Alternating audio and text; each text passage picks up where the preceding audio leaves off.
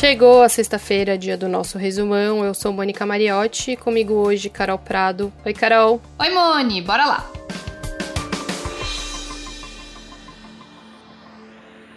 Tá calor aí, Carol? Nossa, Moni, bota calor nisso, viu? Tá demais, né? A gente vai falar do calor, é claro, mas antes uma notícia importantíssima para a eleição dos Estados Unidos.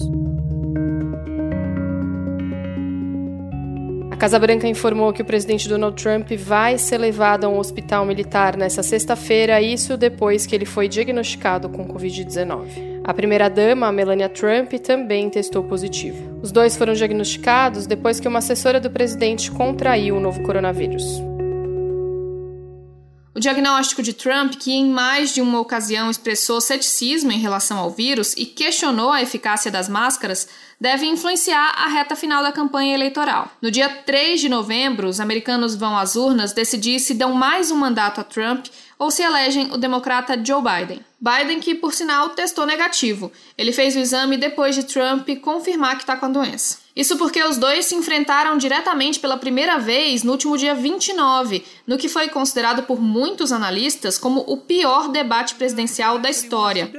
Take it away. No, I want to give Number them better health care at a much lower price because É que foi um debate caótico, né, Moni? Com muitas interrupções, principalmente por parte de Trump.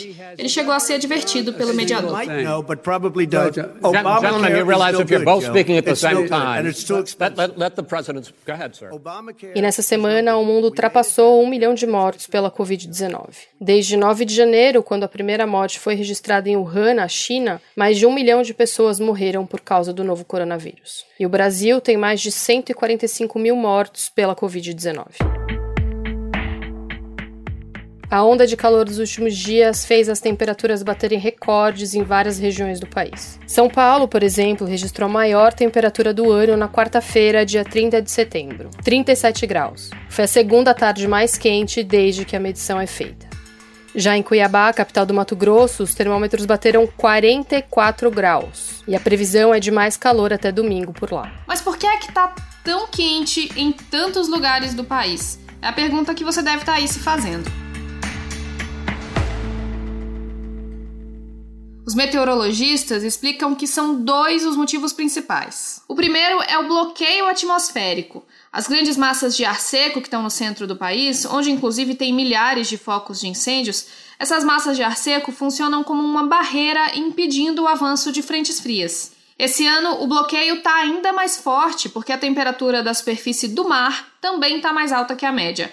Isso por causa das mudanças climáticas causadas pelo aquecimento global. O segundo motivo é a corrente de ar conhecida como jato polar. Esse jato polar não chegou a passar aqui pelo Brasil no inverno e agora segue cada vez mais para o sul, na região da Argentina e no Polo Sul. Os efeitos desses fenômenos estão sendo sentidos especialmente no centro-oeste, sudeste e no sul do Brasil.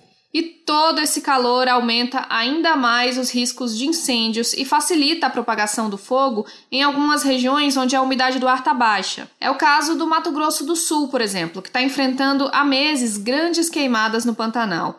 Por lá, os termômetros também chegaram a 44 graus. Setembro teve recorde no número de focos de incêndio no Pantanal desde 1998, quando começou o monitoramento do INPE.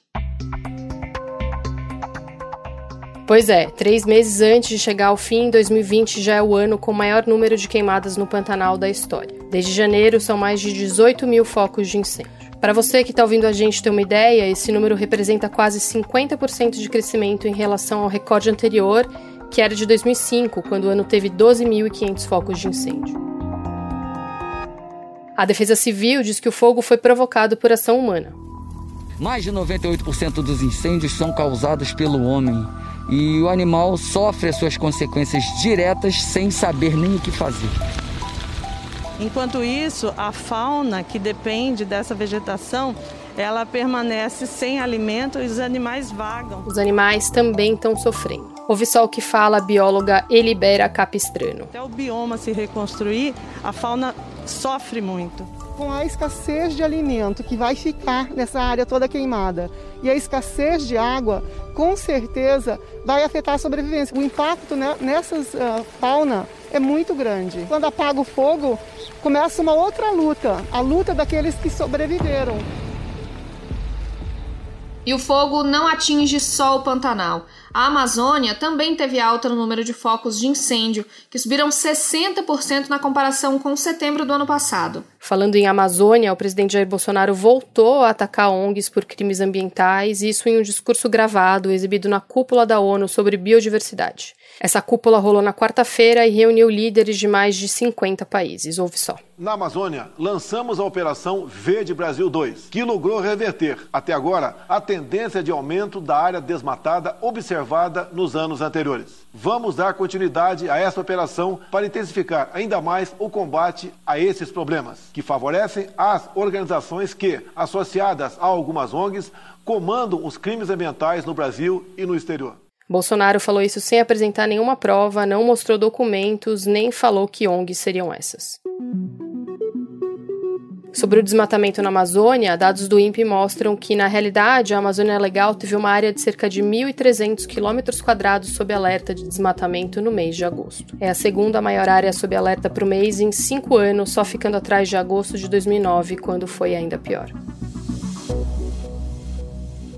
Ainda falando sobre meio ambiente, o STF deu 48 horas para o ministro Ricardo Salles explicar a decisão do Conselho Nacional de Meio Ambiente, o CONAMA, que revogou no último dia 28 as regras que protegiam manguezais e restingas em todo o país. Na mesma reunião, o CONAMA também aprovou uma nova resolução que autoriza a queima de resíduos de agrotóxicos em fornos para produção de cimento, o que, segundo especialistas, pode causar contaminação das populações locais. Essa revogação feita pelo CONAMA chegou a ser suspensa na segunda-feira, mas voltou a valer nessa sexta depois da liberação do desembargador Marcelo Pereira da Silva, do Tribunal Regional da Segunda Região.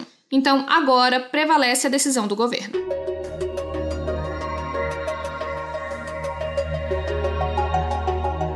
E agora falando de economia, o desemprego voltou a crescer na segunda semana de setembro. Números do IBGE divulgados nesta sexta-feira mostram que mais de 13 milhões e meio de brasileiros procuram emprego no país. A taxa de desemprego passou de 13,8% para 14,1%. Pois é, Mone, nesse cenário de desemprego, o auxílio emergencial foi a única fonte de renda para mais de 4 milhões de domicílios em agosto. Como era previsto, o benefício foi estendido. As novas parcelas do auxílio emergencial de 300 reais começaram a ser liberadas essa semana para quem não recebe o Bolsa Família. 27 milhões de pessoas vão receber mais quatro parcelas de 300 reais. Aí no caso das mães chefes de família, o valor dobra, é de 600 reais. No G1 tem todos os detalhes do novo calendário do auxílio com as novas regras.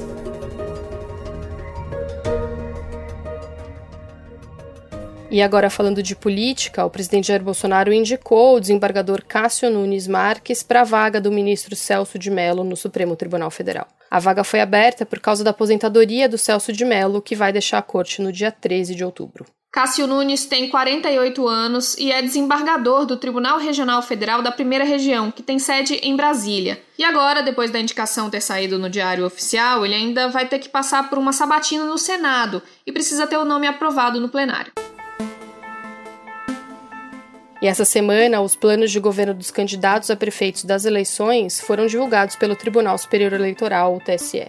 Agora, com esses dados públicos, o G1 reuniu os principais pontos dessas promessas para as capitais do país. Então aproveita que tem um tempo até o primeiro turno, vai lá e confere quem é o candidato que mais se encaixa com as suas ideias.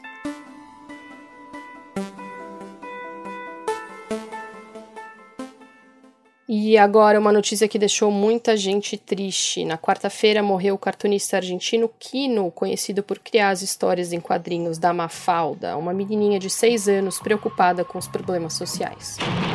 E este é o mundo de Mafalda.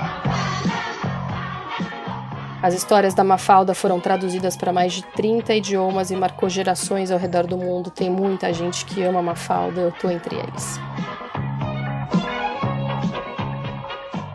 A Mafalda também foi protagonista de um filme argentino lançado em 1982.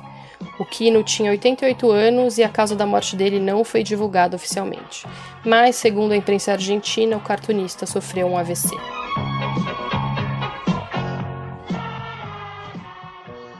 E também teve um assunto que bombou demais nessa semana, tem mistério envolvido, então, claro, todo mundo se interessa.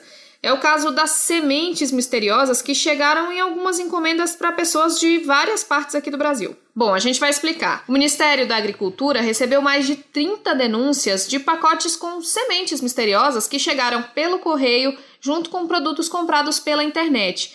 As etiquetas das embalagens mostram que os produtos vieram da China, mas a China nega o envio. Esse mistério também foi registrado em outros países, como Estados Unidos, Canadá e Reino Unido. Pois é, até agora nenhum país chegou a uma explicação definitiva sobre essas sementes, mas a principal suspeita é que elas estejam ligadas com uma fraude conhecida como brushing, os golpistas fazem cadastro e compram em lojas online como se fossem clientes, usando endereços reais em vários países. Com a conta falsa, eles ficam sabendo quando a encomenda foi entregue e daí eles podem fazer uma avaliação positiva da própria loja. Independente do motivo, o perigo de contaminação por essas sementes não pode ser descartado.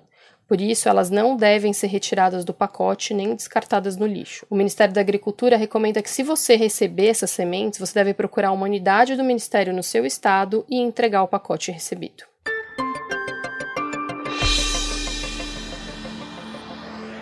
Hoje é dia de rock, bebê. E a gente está quase acabando, mas antes foram divulgadas as datas da próxima edição do Rock in Rio no ano que vem. Ela vai ser inspirada no recomeço do mundo pós-pandemia. Como de costume, o festival vai acontecer em dois finais de semana seguidos, na última semana de setembro e no começo de outubro.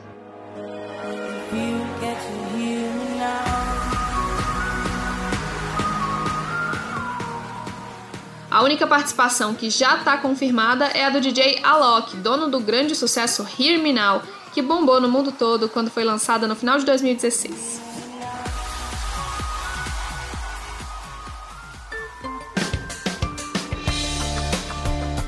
E a gente fica por aqui. Esse foi o Resumão, o podcast semanal do G1, que está disponível no G1, claro, no Castbox, no Apple Podcasts, no Google Podcasts, no Spotify, no Deezer ou na sua plataforma preferida. Se você gosta desse podcast, mas ainda não segue a gente, faz isso agora. Assim você fica sempre sabendo quando um novo episódio é publicado.